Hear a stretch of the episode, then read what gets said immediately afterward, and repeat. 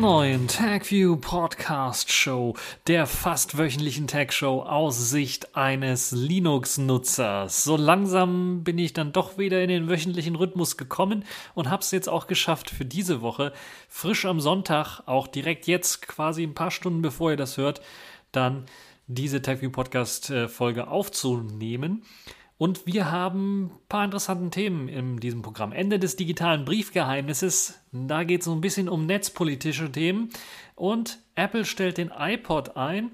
Äh, die Google I.O. hat ein paar Neuigkeiten und Sony stellt ein stufenloses Periskop-Zoom im Smartphone vor. Und dann haben wir noch die Kategorien in dieser Woche. Die Distro der Woche, Fedora 36 und Selfish der Woche. Das ist diesmal Tailfish. Fangen wir also direkt an mit dem allerersten Thema und das ist das Ende des digitalen Briefgeheimnisses. Ein ja, Thema, das wie eine Bombe eingeschlagen hat, weil nicht viele darüber berichtet haben im Vorfeld. Nur wenige haben davor im Vorfeld berichtet und ich habe wenige Podcasts darüber gehört.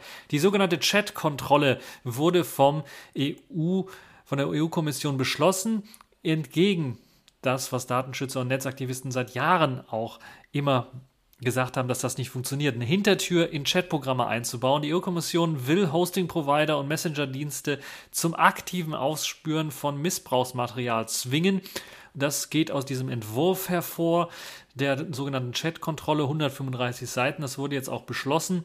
Und das würde Anbieter von ja, Chats wie Telegram, WhatsApp, und Co. dazu zwingen, dass sie verpflichtet sind, Techniken zu installieren und zu betreiben, um die Verbreitung von bekannten oder neuen Material von Kindesmissbrauch äh, zu entdecken und zu unterbinden. Wie genau diese Detektion dann umgesetzt werden soll, ist noch nicht bekannt. Das bleibt den Anbieter überlassen. Und da kommen wir schon zu einem großen Problem, weil das würde dann auch auf Signal und andere Ends-zu-Ende verschlüsselte Messenger zutreffen.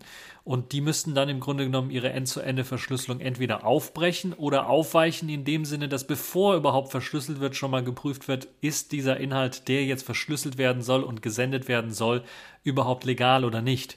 Das würde natürlich diese End-zu-Ende-Verschlüsselung und die ja, Geheimnishaltung, die, ja, das Briefgeheimnis im Grunde genommen, äh, das Geheimnis meiner Nachricht verletzen, weil ja vorher schon überprüft wird, ist meine Nachricht, die ich jetzt geheim versenden möchte, ähm, überhaupt sicher und äh, das, was ich da an Bilder angehangen hat, habe, überhaupt legal oder nicht. Und das führt zu einer Zensurinfrastruktur, die wie kaum in der Welt überhaupt eingesetzt wird. Also mir fallen nur zwei Länder ein, wo das jetzt aktuell der Fall ist. Das ist Nordkorea und China, wo eine solche totale Überwachung äh, der Chats äh, mitgelockt wird, in Echtzeit teilweise, wo dann in China im WeChat dann Bilder, die gepostet worden sind, in Echtzeit nach paar Sekunden direkt auch wieder verschwunden sind. Man erinnert sich beispielsweise an die Tennisspielerin Peng Shuai, die ja einen Blog-Eintrag bei Weibo gemacht hat, dem, dem chinesischen Twitter, und das ist, hat dann nicht mal 30 Sekunden gedauert und dann war das wieder weg.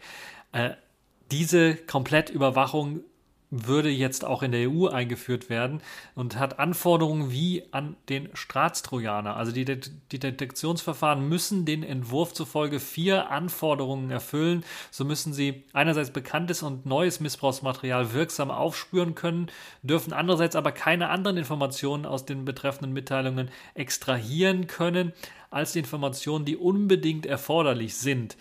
Trotzdem ist da schon eine Grenze erreicht, wo ich sage, das ist überzogen. Das geht nicht. Wir können nicht einfach unseren gesamten Chatverlauf überwachen, nur weil wir dann äh, Fotos oder weiteren Kindesmissbrauch irgendwie verhindern wollen. Das ist einfach nicht möglich.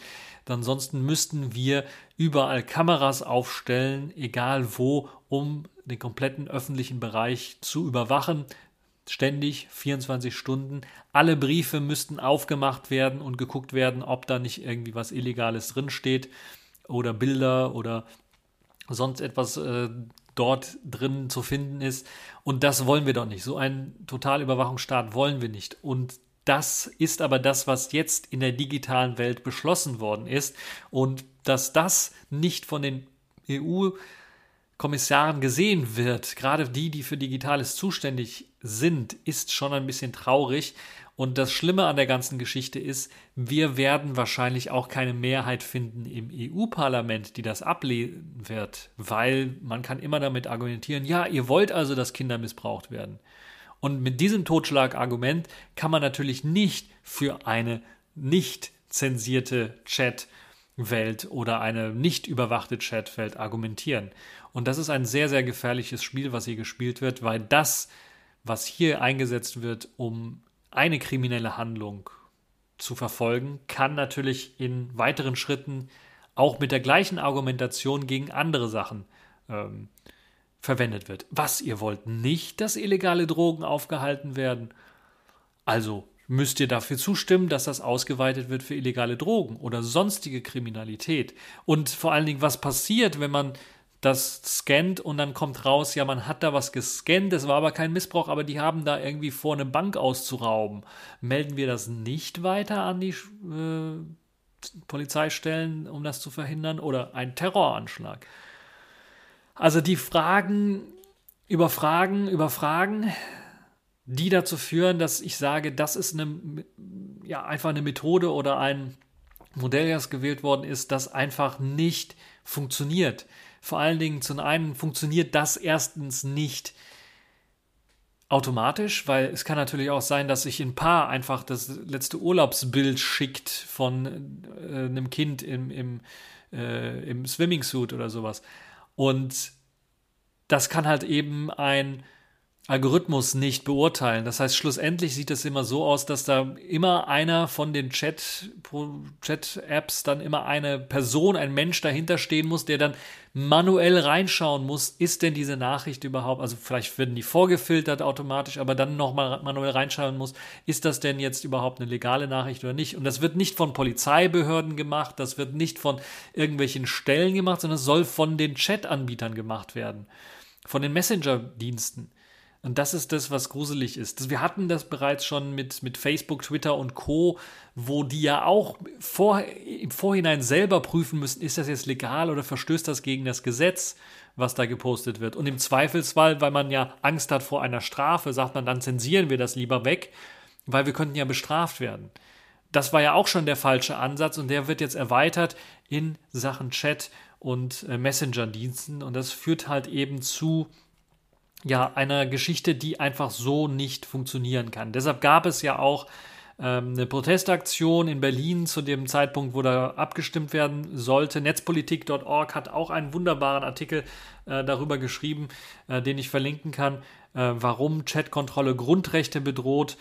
Äh, und es ist ein bisschen etwas längerer Artikel, aber der sagt auch nochmal, was denn da los ist und wer alles mitmachen soll und warum das Ganze ein wenig auch von der Argumentationskette unsinnig ist, weil das führt uns in einen Totalüberwachungsstaat, wenn eben Verschlüsselung und verschlüsselte Kommunikation ad absurdum geführt wird, einfach vernichtet wird, dadurch, dass gesagt wird, es muss überall reingeschaut werden können. Man sagt das nicht direkt, aber die Geschichte ist ja, wenn man eben die End-zu-Ende-Verschlüsselung nicht aufbrechen möchte, aber trotzdem diese Überwachung durchführen möchte, muss halt eben vor der Verschlüsselung reingeschaut werden und dann macht auch Ende-zu-Ende-Verschlüsselung keinen Sinn mehr, wenn ich vor der Verschlüsselung einfach nochmal überprüfe und das an irgendwelche Server sende. Ähm, dann ist das ja nicht mehr geheim, was ich da bespreche. Und da ist jetzt die, durch die Frage, haben wir ein Grundrecht auf Briefgeheimnis? Haben wir ein Grundrecht auf Kommunikation über Medien, über das Internet, die geheim oder das geheim ablaufen darf? Oder muss der Staat immer eine Hintertür haben, immer die Möglichkeit haben, dort reinzuhorchen und zu schauen, was ich besprochen habe? Das ist das eine grundsätzliche Frage, aber die viel perversere Geschichte ist ja, dass das jetzt nicht der Staat macht, sondern dass das jetzt die Unternehmen machen müssen. Die müssen im Vorhinein gucken, ist der Inhalt dann illegal oder nicht. Und das ist ja dann auch so ein bisschen, wir geben Kontrolle ab vom Staat hin zu diesen Messenger-Diensten, hin zu diesen Anbietern, die Geld verdienen. Und die müssen dann natürlich ja eine Infrastruktur dafür, schaffen, diese Kontrollen durchzuführen. Sicherlich kann man das auslagern, dann wird es aber noch ein bisschen komplizierter, weil dann landet das nicht nur bei dem Messenger-Dienst der Anbieter, sondern dann auch noch bei einer ausgelagerten Firma. Wollen wir das wirklich? Wollen wir wirklich die totale Überwachung unserer Kommunikation? Müssen wir, wenn wir demnächst heimliche Gespräche führen wollen, uns tatsächlich physikalisch begegnen? Ich dachte im Jahre des, ja, des zwei oder drei jetzt auch schon, nach Corona wäre das nicht mehr ein Thema. Also ich finde das sehr, sehr bedrohlich und finde das sehr, sehr befremdlich, dass mit sehr emotionalen Taktiken versucht wird, hier natürlich ein, ein sehr ernstes Thema wie Kindesmissbrauch so nach vorne zu spielen, um eine ja, Überwachungsgeschichte zu installieren, das ist schon sehr perfide, würde ich mal sagen. Wir müssen immer im Auge behalten, was wir denn da alles machen. Die Intention mag so gut sein, wie sie auch ist. Und klar, niemand würde sagen, ich unterstütze das, sondern ich, ich unterstütze Kindesmissbrauch oder sowas, sondern klar, das muss bekämpft werden. Aber die Mittel dafür, das sollten andere sein.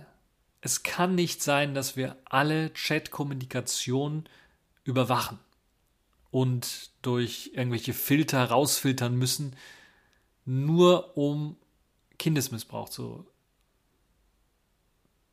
ja, zu aufzuklären oder zu verhindern. Wobei verhindern ja, wenn das Foto bereits gemacht worden ist oder die, der Missbrauch bereits passiert ist, ist ja auch nicht verhindert, sondern äh, es wird halt dann einfach nur noch ein weiterer Missbrauch verhindert.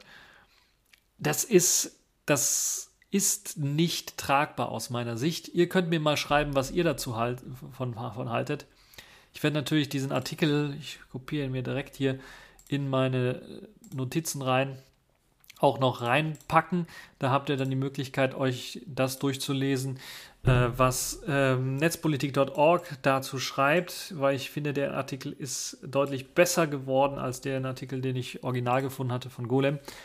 Ähm, und erzählt auch nochmal ganz genau, warum das ein Riesenproblem ist. Also, das eben zum Ende des digitalen Briefgeheimnisses. Ja, wir würdigen und feiern jetzt ein wenig Technik. Und zwar, ich weiß, es ist ein harter Schnitt, aber wir feiern jetzt tatsächlich ein Stück Apple-Technik, nämlich der iPod Touch. Einer der letzten iPods, die Apple hergestellt hat, wird tatsächlich nach knapp 21 Jahren eingestellt.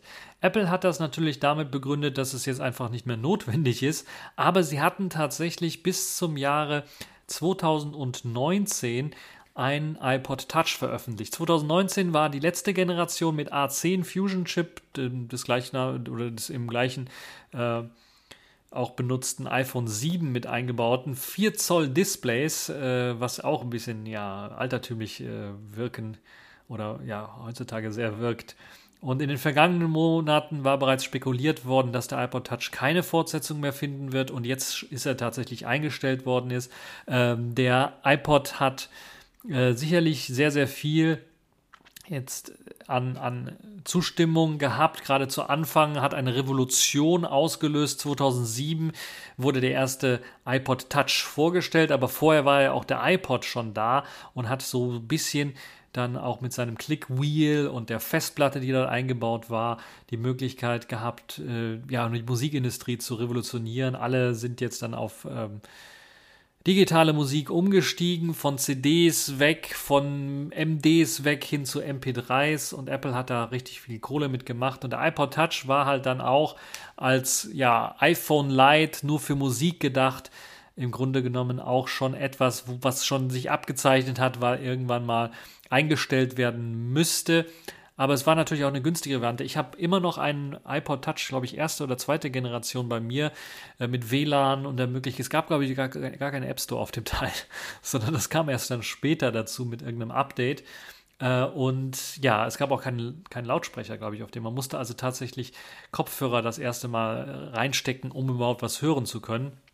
Mikrofon gab es auch nicht. Ich erinnere mich, da hat äh, jemand dann ein Mikrofon, äh, hat irgendjemand eine Telefonfunktion, äh, Telefonfunktion irgendwie mit eingebaut, indem man einfach einen Kopfhörer mit Mikro angeschlossen hat und dann konnte dann da irgendwie telefonieren. Es gab natürlich dann die sogenannten Cydia und äh, Jailbreaking und Hacks, die das alles ermöglicht haben, dass äh, der iPod Touch auch als Telefon genutzt werden konnte, weil im Grunde genommen die gleiche Software lief wie auf einem iPhone. Aber halt eben das Ganze begrenzter war, was die Hardware angeht. Dadurch aber natürlich auch viel günstiger und das war so die günstigste Einstiegsmöglichkeit, wenn man halt nicht so viel Geld hatte, um sich ein iPhone zu kaufen, zumindest damals. Für mich als Schüler war das durchaus der Fall. Ja, die letzte Generation, wie gesagt, ist im Jahr 2019 erschienen. Der erste iPod Touch wurde 2007 vorgestellt und ähm, ja, die zweite Generation hat dann Out of the Box App Store und WLAN mit an Bord gehabt. Ne, App Store Support mit an Bord. Ich glaube, WLAN war bereits vorher schon drin, wenn ich mich nicht irre. Und es gab die Möglichkeit, dann später auch Videos abzuspielen, äh, im Internet zu browsen. Ich erinnere mich, auf meinem äh, iPod Touch habe ich im Internet gebrowst, habe, glaube ich, auch ein paar Videos schon abgespielt dort. Und ja, das hat doch richtig Spaß gemacht, das Teil zu benutzen. Ich glaube, ich habe es sogar noch in meinem ersten Studienjahr benutzt, um äh, die Bahnstrecke Köln-Gummersbach zu überbrücken und äh, ein bisschen Musik dort abgespielt, die ich noch hatte aus alten Napster-Zeiten natürlich, mein Musikarchiv. Das habe ich übrigens immer noch irgendwo. Äh, und ja, das hat richtig Spaß gemacht. Es war halt nur immer ein bisschen ein Krampf, die Sachen da rüber zu bringen, weil es müsste, musste alles über iTunes laufen. Und Apple hat natürlich diese starke Bindung immer noch beibehalten. Äh, es hat ein paar Jährchen gedauert, bis jetzt auch das iPhone und dann der iPod Touch ein bisschen unabhängiger wurden, dass man da äh, auch anders irgendwie Musik sich holen konnte, runterladen konnte und später natürlich dann auch streamen kann oder konnte und es immer noch kann. Ähm, ja, also eine Ära geht zu Ende, so ein bisschen. Der iPod, der letzte iPod, das war der iPod Touch, der wurde jetzt auch eingestellt. Ich glaube, die ganz, ganz, alten iPods, die werden teilweise auch noch restauriert, liebevoll. Da werden also neue Festplatten bzw. SSDs mittlerweile eingebaut, die kompatibel sind. Es gibt Ersatzdisplays, die etwas heller sind, solche Geschichten alle, weil die Teile halt immer noch ein bisschen was kultig sind, obwohl die ja, Soundqualität, das muss man auch mal ganz ehrlich sagen, nicht immer so der Bringer war. Also ich bin mir relativ sicher, dass wir heutige Smartphones äh, selbst über USB-C mit einem Dongle deutlich besseren Sound liefern. Ähm, aber auch so ein äh, Smartphone mit einem Kopfhöreranschluss, also ich habe jetzt hier einen Sony Xperia vor mir liegen zum Beispiel, das äh, liefert deutlich besseren Sound als so ein iPod und auch so ein alter äh, iPod. Äh, vor allen Dingen, weil natürlich die Qualität, die das Teil abspielen konnte, was MP3s anging, auch ein bisschen was begrenzt war. Und wir kriegen jetzt natürlich auch High-Res-Audio überall, sogar gestreamt teilweise über Tidal oder andere Dienste. Ähm, Amazon ist ja auch dabei mit hohen Raten und Spotify und wie sie alle heißen. Da hat aber der iPod tatsächlich eine Revolution ausgelöst, weil er war so derjenige, der das auch möglich machte, Musik zu kaufen äh, vorher war man ja eben Napster und Co. gewohnt, eher Musik runterladen. Jetzt ist man so eher im Musikstreamen drin, weil wir hatten, wir haben ja überall Internet jederzeit und dann, warum soll ich mir das runterladen, meinen Speicher vollklatschen, wenn ich auch streamen kann? Ist äh, eine gute Idee. Ich bin noch von der alten Schule, ich mag meine Musik lieber auf einer Platte zu haben und äh, da muss ich halt kein Internet, kein Volumen benutzen bei meiner Prepaid-Karte. Aber klar, heutzutage gibt es die Unlimited-Tarife die es einem ermöglichen, dann auch sowas zu streamen und dann hat man keine Probleme. Aber ich kann Musik auch hören, wenn das Internet ausfällt. Äh, oder wenn ich keinen Strom habe. Geht auch, weil Akku ist ja drin. Solange also der Strom nicht zu lang ausfällt. Nun ja, äh, was haltet ihr davon? Hattet ihr ein iPod? Ich kann mir durchaus vorstellen, dass da einige dabei sind. Oder hattet ihr einen anderen alternativen MP3-Player zu der Zeit? Was habt ihr benutzt? Und habt ihr den iPod Touch eher mitgemacht, den Hype darum? Das zumindest eine Generation davon gehabt oder seid ihr dann direkt umgestiegen auf ein Smartphone und habt das dann benutzt? Muss ja kein Apple-Ding gewesen sein. Würde mich mal interessieren. Ihr könnt es alles in die Kommentare hineinschreiben. Und jetzt kommen wir so ein bisschen zu Smartphone News in dieser Woche, könnte man auch sagen, weil es wurden einige Smartphones vorgestellt. Unter anderem hat Google seine I.O. abgehalten. Da wurde ein bisschen was mehr vorgestellt als Smartphones, aber um es mal ein bisschen kurz zu halten, Pixel 6a, Pixel 7, Pixel Tablet und Pixel Watch angekündigt. So könnte man das auch schön zusammenfassen. Also, Apple hat ja jederzeit äh, neue Geräte vorgestellt. Sie machen das zweimal im Jahr. Google macht das oder sie haben ja neue Geräte vorgestellt und und und äh, sie haben dann eine Keynote. Einmal im Jahr gibt es eine neue äh, Apple Apple Smartphone. Google macht das auch jedes Jahr, aber die haben nicht zwei Events, die haben quasi nur ein Event, da stellen sie alles vor. Und das ist die Google I.O. Da werden viele Sachen vorgestellt, was Google macht. Das ging los mit einer neuen Plattform, die sie geschaffen haben. Ich erinnere mich damals, als Google Plus eingeführt worden ist. Oder wenn ein neues Chatprogramm eingeführt wird oder eine neue Android-Version oder, oder, oder neue Hardware. Und in diesem Fall gibt es viel neue Hardware zu berichten. Zum einen die Pixel Watch, die vorgestellt worden ist wie auch von vielen erwartet worden, das erste Wearable von Google selber, also eine Uhr, eine Armbanduhr, die sehr rund ist. Also nicht nur ein rundes Display hat, sondern das ist auch nochmal dreidimensional rund, so ein bisschen wie so ein Ei aufgebaut. Und die soll dann mit Wear OS erscheinen. Google hat sich ja zusammen mit Samsung getan, um Wear OS weiter aufzupolieren. Samsung hat dafür sein eigenes Tizen-System aufgegeben, was sie vor allen Dingen recht gut äh, für Smartwatches dann entwickelt haben. Und bereits im Herbst 2022 soll diese Pixel Watch erscheinen. Neues, genaues ähm, Datum gibt es da leider noch nicht. Es soll dann auch aber mit Wear OS 3 auf den Markt kommen und zeitgleich auch mit dem Google Pixel 7, den Nachfolger von, von dem Google Pixel 6, was doch relativ erfolgreich war. Das Pixel 7, da hat man, glaube ich, nur ein Foto gezeigt von der Rückseite. Äh, man behält das erste Mal in der Google-Geschichte, ja, fast das erste Mal in der Google-Geschichte, wenn sie Pixel-Geräte vorgestellt haben, das Grunddesign gleich und ändert nur subtil was an der, am, äh, der, dem Kamera. Bump auf der Rückseite, das sieht dann aus wie so ein äh, i, was umgekippt ist. Äh, es gibt das Pixel 7 und das Pixel 7 Pro. Es kommt eine erweiterte Version des Tensor-Chips daher. Und ja, das ist also eine tolle Sache. Das ist aber das, was so ein bisschen ja recht vage äh, dort gezeigt worden ist. Ihr könnt auch im Bildschirm äh, einen Screenshot anschauen, da sind alle Geräte drauf zu sehen. Da seht ihr dieses umgekippte i beim Pixel 7 Pro und dann äh, ohne den Punkt so ein i umgekippt beim Pixel 7. Sehr, sehr ähnlich dem Pixel 6 und ich gehe davon aus, auch wegen der Chipkrise, die ja seine Auswirkungen immer etwas später zeigt, als man das hat. Also die Chipkrise war ja letztes Jahr so ein bisschen mit in dieses Jahr mit hinein, aber die Auswirkungen, weil die Geräte ja vorher geplant werden, teilweise auch vorher gebaut werden, die wird man dieses Jahr spüren. So gehe ich sehr stark davon aus, dass das Pixel 7 nur marginale Änderungen haben wird. Aber das ist jetzt so meine Vermutung. Marginale Änderungen und ein bisschen ja Preislich nicht so interessant könnte das Pixel 6a sein. 460 Euro soll das kosten, soll mit dem gleichen Tensor-Chip laufen wie der große Bruder 6, das 6 oder 6 Pro, hat aber äh, den kleinen Nachteil. Zum einen äh, ist es so, dass das doch sehr eingeschränkt ist, was bestimmte Sachen eingeht, wie beispielsweise Kameras, die sind deutlich anders.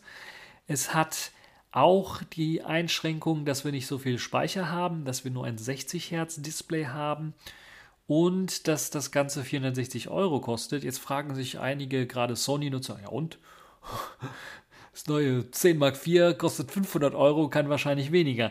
Ja, ähm, Google hat bei der Präsentation auch nicht viel mehr verraten zu dem Pixel 6, muss man ganz ehrlich sagen. Äh, Pixel 6a in dem Sinne. Und es ist so ein bisschen eine kleine Enttäuschung, würde ich mal sagen, das Pixel 6a.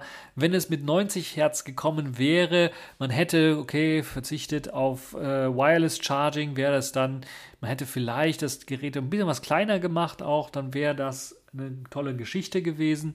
Ähm, jetzt haben wir Ultraweit und normal Weitwinkelkamera. Es sind aber bei dem Ultraweit und bei der Weitwinkelkamera komplett andere Sensoren, die Google dort einsetzt. Und das sind tatsächlich äh, sehr, sehr abgespeckte Sensoren im Vergleich zu dem normalen Pixel 6 oder Pixel 6 Pro, wo ja das Pixel 6 im Grunde genommen die gleichen Sensoren des 6 Pro hatte, nur das 6 Pro halt einen Sensor mehr, hat das Google Pixel 6a durchaus ja schwächere Sensoren. Erst einmal 12 Megapixel beide Sensoren, weit und ultraweit. 12 äh, Megapixel mit einem ganz kleinen Sensor im Vergleich zum Google Pixel 6. Das heißt, man setzt hier auf im Grunde genommen fast den gleichen Sensor, den man jahrelang auch im Google Pixel 5, glaube ich, war es, 5a, 4a hatte, nämlich dem 1 äh, äh zu 2,55 Zoll Sensor, also ein relativ kleiner Sensor mit Dual Pixel PDA, äh, PDAF und OIS. Das Tolle an der Geschichte ist aber, dass wahrscheinlich die Fotos dabei überzeugen werden, weil Google hat das so lange diesen Chip schon eingesetzt, dass die wissen, wie es geht. Auf der anderen Seite ist es so, wenn ihr jetzt ein Pixel 4a oder sowas habt, gibt es eigentlich keinen Grund umzusteigen, weil das Pixel 4a wird die gleichen Fotos schießen. Der Ultraweitwinkel auch 12 Megapixel, ein bisschen was schwächer, äh, auch etwas kleiner der Sensor dort, 17 Millimeter äh, Fotosichtweite, 4K 30 und 60 werden unterstützt. Das ist vielleicht das Tolle an der Geschichte. Aber ich weiß nicht, ob beim Ultraweiten 4K 60 unterstützt wird. Es gibt ein Gyro IS natürlich, EIS äh, oder EIS. 8 Megapixel Selfie-Kamera mit nur 1080p Auflösung bei Videoaufnahmen. Da ist man also doch schon deutlich abgespeckter und da das Teil auch größer ist, 6,1 Zoll im Vergleich, wie viel waren es da bei dem Pixel 4a? Ich glaube nur 5, irgendwas Zoll. Muss man sich wirklich, und es hat halt eben dieses Google Pixel 6 Flair und Design, muss man sich wirklich fragen, ist das wirklich das, was ich brauche? Und ist das überhaupt ein richtiges Update? Klar, der Tensor-Chip ist drin, der kann was leisten, das ist schon klar, aber für den Preis von 420 Euro, 430 Euro etwa, gibt es auch Besseres am Markt schon. Und auch ältere Modelle, ältere Flagship-Modelle sind da natürlich besser, was das angeht. Google Pixel 5, würde ich mal sagen, zum Beispiel, ist äh, nicht weit weg. Und auch das Google Pixel 6 ist auch gar nicht so weit weg, wenn man da überlegt. Ne? Also das ist das, was vorgestellt worden ist. Äh, 4410 mAh Akku sollte in Ordnung sein. Fast Charging 18 Watt. Also das ist äh, ja ist, äh, grenzwertig, würde ich mal sagen, aber geht klar. 128 GB interner Speicher, 6 GB Arbeitsspeicher. Da hätte ich vielleicht ein bisschen 8 GB Arbeitsspeicher mir doch gewünscht muss ich ganz ehrlich sagen, für diesen äh, Preis. Aber es ist, was es ist. Ihr müsst selber entscheiden, ob das das Teil für euch ist. Wenn es nicht das Teil für euch ist, gibt es noch die Google Pixel Buds Pro, die vorgestellt worden sind. ANC in ihr Kopfhörer von Google. Das erste Mal mit Geräuschunterdrückung mit 11 Stunden ohne ANC und 7 Stunden mit ANC Laufzeiten. Im Juli erst erhältlich ab äh, 220 Euro. Das ist schon auch recht happig. Da werden wir mal sehen, wie das so sein wird. Ansonsten gibt es noch Google Wallet, das zurückgekommen ist in Android 13. Und das soll eben wieder als digitales äh, Kärtchenverwaltungsgedönse dann dienen. Ausweise sollen sogar staatliche Ausweise, Gesundheitsausweise oder äh, sowas sollen damit auch äh, aufgefangen werden. Fahrausweise sollten auch sein. Und ähm, ja, äh, Google Pay wurde ja eigentlich eingeführt mit der Verschmelzung von Google Wallet und Android Pay und sollte dann eben als gemeinsame Marke dann dienen. Das hat aber irgendwie nicht dazu geführt. Jetzt bringt Google Google Wallet wieder zurück. Also ich verstehe das auch nicht so richtig, muss ich ganz ehrlich sagen. Google macht da manchmal seltsame Dinge, die ich nicht so ganz verstehe. Naja, das ist so das, was es bei der Google I.O. so zu, äh, zu sehen gab. Und wir bleiben bei Smartphones und wir kommen zu Sony. Sony hat kurz vor der Google I.O. auch noch ihr neues Flaggschiff-Smartphone, das Sony Xperia 1 Mark IV, vorgestellt, das nun tatsächlich mit einem echten optischen Zoom-Objektiv daherkommt. Vorher im 1 Mark III hatten wir ja auch schon dieses Periskop-Zoom, das äh, die Möglichkeit hatte, von einer Brennweite zu einer anderen Brennweite zu springen, ohne dass man zwei Sensoren oder sowas verbauen musste. Und da wurde ja bereits schon von den Entwicklern gesagt, ja, wir haben theoretisch die Möglichkeit auch dazwischen zu zoomen.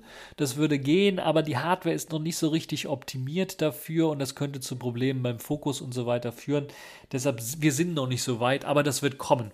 Und das wird kommen, ist jetzt hier im Xperia 1 Mark IV der Fall. Man hat ein bisschen die Brennweiten geändert. Man ist von 75 bis 105, war es ja beim ähm, Xperia 1 Mark III, wenn ich mich recht erinnere, ist man jetzt von 85 auf 125 mm gewechselt. Das ist also eine etwas andere Brennweite. Weiterhin mit an Bord ist ein 16 mm Ultraweitwinkel und ein 24 mm Weitwinkelobjektiv. Das Tolle und Positive ist, neben diesen drei Sensoren, die dort stecken, die alle geupdatet worden sind mit einem neuen Sensor, selbst das 24 mm Gedönse, also der Weitwinkel, der eigentlich auf dem Papier genau die 12 Megapixel hat wie der Vorgänger, genau die gleiche Sensorgröße hat, soll einen neuen Sensor bekommen haben, anders als beim Wechsel von Mark II auf Mark III, wo das der gleiche Sensor war und man nur Software-Tricks angesetzt hat. ähm, soll das ein neuer Sensor sein, also mit äh, Verbesserungen wahrscheinlich in Lowlight, Verbesserungen in HDR und so weiter und so fort. Aber gerade der 85 bis 125 mm äh, Objektiv und das, der Sensor dahinter ist größer geworden. Und auch der 16 mm Ultraweitwinkel ist ein bisschen was größer geworden, hat, glaube ich, auch eine größere Blende bekommen. Und die haben alle die Chips so weit aktualisiert, dass die viel schneller auslesen können. Die können alle 4K 120 Bilder pro Sekunde aufzeichnen, HDR und haben schnellen Autofokus mit an Bord. 20 Bilder pro Sekunde könnt ihr jetzt schießen, nicht nur auf der Hauptkamera, wie das noch beim 1 Mark III der Fall war. Und ich glaube, es waren ein bisschen weniger, 10 Bilder oder sowas oder 15 Bilder bei den äh, bei der 1 Mark IIIer Serie, sondern jetzt können alle die gleiche Geschwindigkeit. Super gemacht, Sony, das haben sich viele gewünscht. Das ist eine gute Geschichte. Die neuen Sensoren sind alle 12 Megapixel Sensoren und die haben halt eben die Möglichkeit, diese 4K 120 Bilder pro Sekunde zu schießen, was durchaus schon einzigartig ist in der Smartphone-Welt, weil normalerweise wird das eher auf einen Sensor, auf den Hauptsensor begrenzt. Die auf der Displayseite vorne hat man auch endlich die Frontkamera ausgetauscht und einen guten Schritt in die richtige Richtung gemacht. Der 8 Megapixel Samsung-Sensor, der da eingesetzt worden ist, seit dem Xperia 1, glaube ich, ist einfach Grütze gewesen. Man hat den mit viel Software und Liebe beim 1 Mark III nochmal aufpoliert, aber richtig der Bringer war das nicht. Und auch beim Xperia Pro Eye steckt ja der gleiche Sensor drin. Das ist kein guter Selfie-Cam-Sensor, auch wenn er ordentliche Resultate bieten kann dank Software. Mit dem neuen 12-Megapixel-Sensor, der auch jetzt vorne verbaut ist, gibt es eben die Möglichkeit, dann äh, Selbstporträts noch schärfer, noch besser zu machen. Besser, besseres HDR, bessere Auflösung, bessere Details, äh, Details und natürlich auch 4K-Video ist jetzt damit auch möglich. Das heißt nicht nur hinten 4K-Video, sondern auch auf der Front zwar nur 4K 30, aber immerhin. Dann hat sich Sony einer nächsten Kritik angenommen und zwar dem Display. Das Display, da kann man eigentlich nicht viel meckern. 4K-Auflösung, 120 Bilder pro Sekunde. Aber was Sony gemacht hat, ist zumindest ein Schritt in die richtige Richtung gegangen. Sie haben das Display laut eigenen Aussagen 50% heller gemacht. Was heißt das jetzt? Das heißt tatsächlich nicht, dass die Peak Brightness heller geworden ist, sondern tatsächlich die nominal genutzte Helligkeit im Alltag einfach standardmäßig heller gestellt ist. Man hat ein neues Display-Panel verwendet, durchaus wieder 120 äh, Bilder pro Sekunde oder 120 Hertz äh, mit 240 Hertz Touch-Abtastrate äh, und 4K Auflösung, also 3840 x 1644 dank des 21 zu 9 Formats, also etwa 4K Auflösung, hat Sony ähm, nominal Peak Brightness sind immer, glaube ich, etwas über 600 Nits, 620, 650 Nits. Das kann ich mit meinem Xperia Pro i auch oder Xperia 1 Mark III auch erreichen, aber nur in der Automatik und nur wenn ich den Creative, äh, den Creator-Modus angemacht habe. Und dann natürlich nur in der Automatik, das heißt, muss wirklich Sonne drauf scheinen, dann geht das tatsächlich so hell, das Teil, und dann kann ich es auch messen. Aber im Normalfall, wenn ich manuell was regle, dann bin ich bei 300 schieß mich tot Nits oder vielleicht 400 Nits maximal. Und das hat Sony jetzt deutlich geändert, weil jetzt kann man in der manuellen Einstellung kommt man auch auf die 600 Nits schon. Man muss also die Automatik nicht aktivieren und man muss auch nicht in einen speziellen Creator-Modus oder sonstige Einstellungsmöglichkeiten. Beispielsweise war es so, dass wenn man wärmere Töne eingeschaltet hat, glaube ich, das Ganze dunkler war, das Display. Hat man kältere Töne eingeschaltet, war es heller. Äh, bei den älteren Versionen. Das ist nicht mehr notwendig, das ist beim 1 Mark IV gefixt. Das heißt, dadurch ist das Display, wird, wirkt das Display einfach viel, viel heller in der normalen Benutzung im Alltag, wenn man alles im Automatikmodus lässt. Das ist also eine tolle Geschichte, deshalb redet das Sony von 50% mehr Helligkeit, die man im Alltag merkt. Die äh, Peak Brightness wird da nicht angetastet an der Stelle. Ansonsten kommt das Smartphone natürlich, wie es sich gehört, mit einem Qualcomm Snapdragon 8 Gen 1 daher als Spitzenklassen-Smartphone, 12 GB Arbeitsspeicher, 256 GB Flash-Speicher nur. Interessant, ich glaube, in den USA und in Asien wird 512 GB Flash-Speicher verbaut. Aber muss kein Problem sein, man kann sich äh, per Steckplatz für MicroSD-Karten einfach eine Erweiterungskarte reinklatschen, bis zu 2 Terabyte und dann hat man genug eh genug Speicher. Schön finde ich, dass Sony das Smartphone auch intern umgebaut hat, so weit umgebaut hat, dass man da auch einen größeren Akku mit reinklatschen konnte. 5000 mAh sind auch notwendig. Das 1 Mark III hatte eher Mauezeiten, was, was Akkulaufzeit angeht, gerade 4K-Display, 120 Hertz, fest eingestellte 120 Hertz, die sich nicht runterregeln lassen, äh, LTPO-mäßig. Und das hat sich auch nicht geändert beim 1 Mark IV interessanterweise, sondern man bleibt bei der Technik äh, 120 Hertz eingestellt, läuft das Display auf 120 Hertz. Klar, bei einigen Apps regelt es dann runter auf 60 eventuell, aber weiter runter geht es nicht. Und ein wirklich äh, dynamisches Runterregeln auf 60, wenn man jetzt gerade nicht äh, bewegt, gibt es auch nicht. Das heißt, Sony bleibt da äh, sich treu so ein bisschen, hat natürlich auch, wenn man mal wirklich ins Display reinschaut und Probleme hat mit Flickern und Flackern bei, bei Smartphone-Displays, hat das durchaus Vorteile, was Sony macht. Und es gibt da einige Tester, die das regelmäßig mal prüfen und die sagen, die Sony-Displays sind wirklich die besten, weil sie für Leute, die dieses äh, Problem haben, Kopfschmerzen, wenn sie auf Smartphone-Display länger schauen oder die Augen ermüden schneller.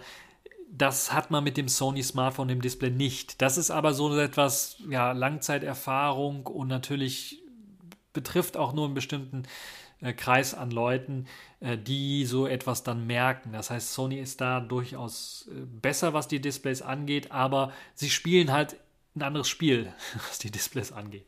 Und deshalb ist das so ein bisschen immer schwer zu vergleichen mit anderen Displays.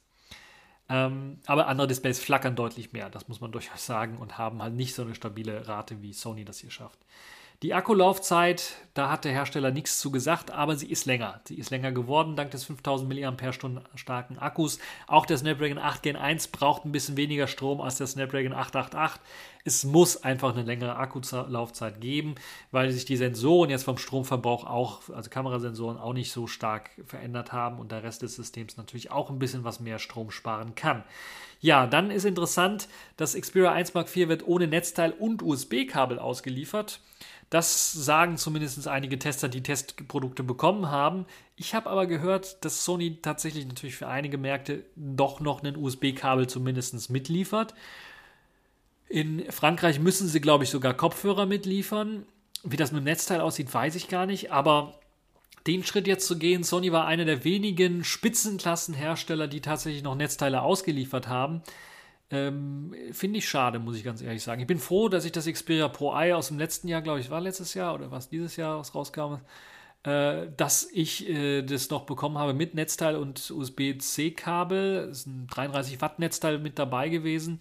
33 äh, Watt ist doch das, was das One Mark IV dann auch als Spitzengeschwindigkeit laden kann. Sony ist da also nicht weiter geupdatet, was äh, Spitzenladegeschwindigkeiten angeht und es ist, lädt sogar etwas langsamer als eben das 1 Mark III, weil der Akku größer ist und die Ladegeschwindigkeit nicht schneller geworden ist.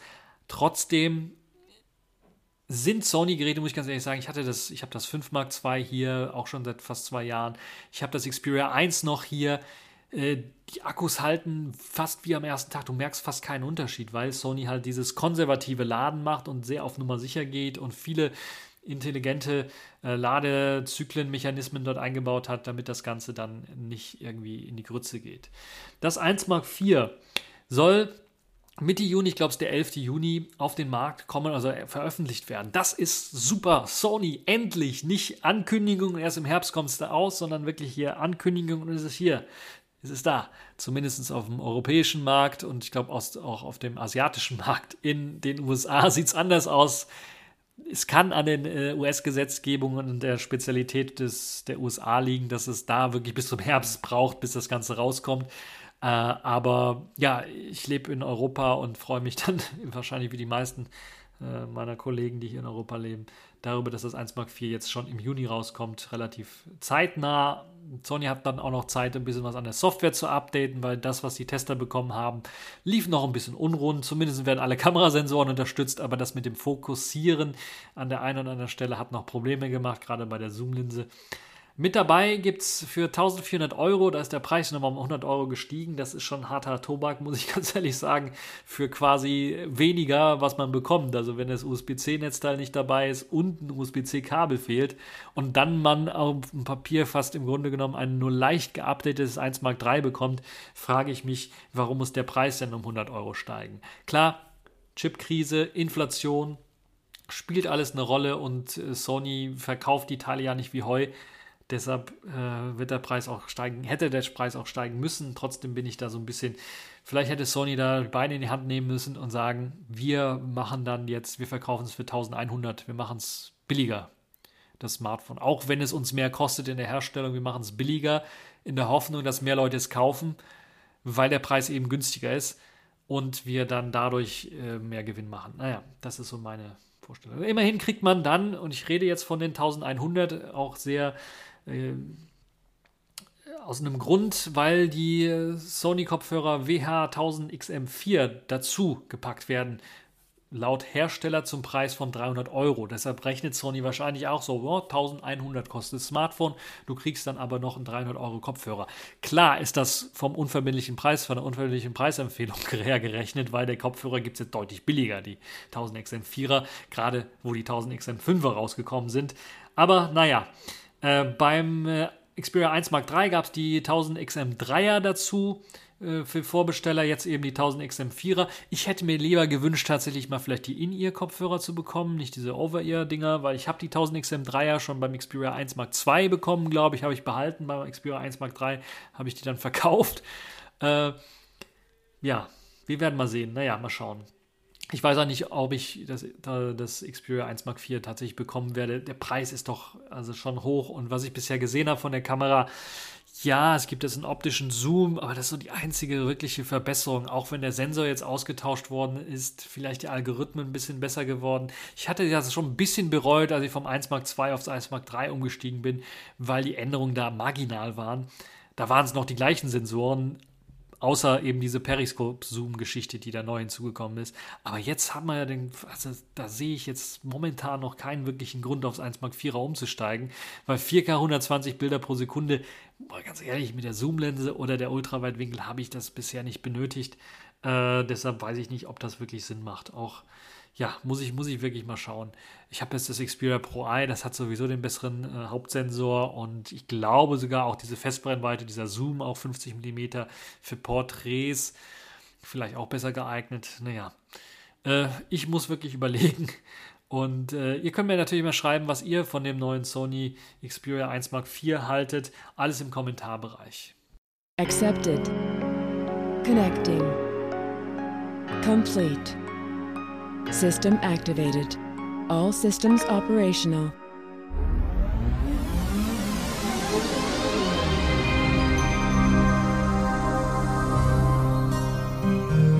Kommen wir nun zu den Kategorien in dieser Woche. Wir fangen an mit der Distro der Woche. Das ist Fedora 36 geworden kommt mit moderner Hardware, äh, moderner Software-Support für moderne Hardware daher. Kernel 5.17 ist mit an Bord, kann später natürlich auch geupdatet werden auf eine neuere Version. GNOME 42 ist als Hauptdesktop mit dabei. KDE 5.24 und XFCE 4.14 oder sowas sind mit dabei. Es gibt in der neuen GNOME-Variante neuen Texteditor, neuen, neue Screenshot-App. Das sind so die größeren Änderungen von GNOME 42, aber ich habe ja schon mal über GNOME 42, glaube ich, gesprochen.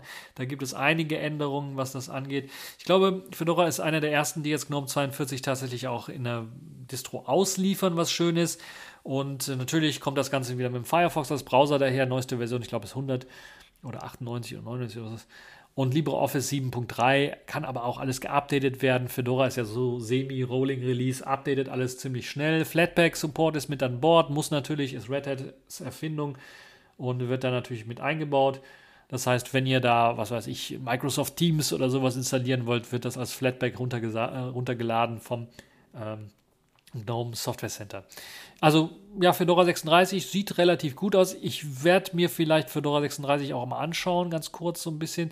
Äh, von dem, was ich bisher gesehen habe, ist aber Fedora weiterhin halt auf diesem Weg, den ich nicht so richtig mag, wo es etwas schwieriger ist, da mal ein paar Codecs zu installieren und das Ganze inkonsistent ist, gerade für neue Nutzer, was ich wirklich nicht mag, muss ich ganz ehrlich sagen, wenn man da äh, aber da werde ich mal schauen. Aber bisher war es so bei Fedora, dass die dann Codec-Manager haben, der sagt, oh, dieser und dieser Codec fehlt, aber wie du den draufkriegst, das sagt dir der nicht. Und selbst wenn du dann mal irgendwelche Quellen aktivierst, kommt das große Chaos da. Du weißt nicht, was du machen sollst. Nun ja, ich hatte immer meine, meine, meine Probleme mit Fedora und habe irgendwann mal gesagt, ich werde keine Reviews mehr davon machen, aber ich kann es ja mal erwähnen, dass die neue Version draußen ist, weil ich weiß, es gibt viele Fans davon und äh, die haben die Probleme nicht oder können diese Probleme dann einfach umgehen. Also Fedora 36 ist da, schaut es mal, äh, schaut es euch mal an. Das war die Distro der Woche. Jetzt kommen wir zum Sailfish der Woche. Da habe ich auch noch mal was Kurzes, einen kleinen Tipp für euch. Tailfish ist in der neuen Version erschienen. Tailfish ist so eine Art, ja, äh, verzeichnisbasierender Audioplayer oder Audiobook-Player, würde ich eher sagen. Es hat nämlich die Möglichkeit, ganz genau äh, zu speichern, wo ihr euer Audiobuch, euer Hörbuch aufgehört habt zu hören und äh, kann das dann auch mit Bookmarks versehen und kann dann da hinspringen zu der Stelle zum Beispiel, kann die Metadaten auslesen, hat die Möglichkeit auch das Albumcover anzuzeigen, falls es beispielsweise wirklich ein, ein gelesenes Buch ist. Manchmal werden da in den Albumcover ja auch oder in den Metadaten vielleicht auch Bilder angezeigt und so weiter und so fort. Das ist mit da drin. Also schöne Geschichte, hat auch eine Slumber-Funktion, das heißt eine Integration darin in diese Slumber-App, die automatisch halt die Musik ausschaltet nach einer bestimmten Zeit. Sehr, sehr nützlich, gerade für die Leute, die ein Hörbuch zum, zum Einschlafen zum Beispiel hören oder Musik zum Einschlafen hören. Ist auch schön, dass das mit dabei ist. Und es speichert dann natürlich auch die letzte Stelle ab, sodass ihr dann in der nächsten Nacht von da an weiterhören könnt. Eine sehr schöne Geschichte, wie ich finde. Und jetzt äh, zu Recht in der neuen Version erschienen, die so ein bisschen äh, ja, die Probleme behebt, die mit SafeOS 4.4 einhergegangen sind. Version 08-2 ist rausgekommen, hat jetzt erst einmal Sail Jail, also die äh, Sandbox da ausgeschaltet für äh, für Tailfish, weil eben noch Probleme existieren, die nicht so einfach behoben werden können. Und äh, ja, schöne Geschichte, wie ich finde. Und das ist auch so eine Sache. Also viele Selfish S-Programme haben Probleme mit der Sandbox. Ähm, ja, Sandbox und Selfish S, ich weiß nicht. Äh, viele sagen, ja, es wurde ja lange angekündigt, dass es kommen wird, aber ja, ich weiß es nicht. Äh, ob es da wirklich Möglichkeiten gibt, auch hier für Tailfish. Es sieht so aus, dass die meisten Entwickler sagen, ja, wir wissen nicht, wie wir das, die Probleme lösen mit der Sandbox, also machen wir einfach Sandbox aus. Und das ist sicherlich auch nicht der richtige Weg. Deshalb hätte ich mir irgendwie was gewünscht, was vielleicht ein bisschen was einfacher ist, dass das Sandboxing und das Selfish es einfacher macht. Äh, ich wüsste jetzt auch nicht ganz genau, wie das Ganze funktionieren könnte. Äh, aber ja, irgendwie ist das mit dem Sandboxing und Serverless 4.4. Der Schritt musste kommen. Vielleicht ist das jetzt so die schwere Geburt, die das so führt, dass erstmal vieles kaputt geht und äh, dann vieles geupdatet werden muss oder man manuell einfach sagen muss, ja, ich schalte die Sandbox jetzt mal aus für das Programm. Äh, und das wird vielleicht in der Zukunft irgendwie behoben werden, aber es ist alles so ein bisschen äh, aktuell nicht sehr schön, Entwickler zu sein für Selfish OS und auch Nutzer äh, werden da ihre Wehwehchen und Problemchen mit haben. Naja, nichtsdestotrotz, äh, Tailfish, äh, die äh, App der Woche, Selfish der Woche. Ich hoffe, das gefällt euch. Könnt euch das dann auch nochmal an, äh, anschauen und ausprobieren. Das war es jetzt auch für diese TechView Podcast Show. Ich hoffe, es hat euch gefallen. Ihr hattet Spaß dran. Kommentare im Kommentarbereich hinterlassen und bis zur nächsten Show.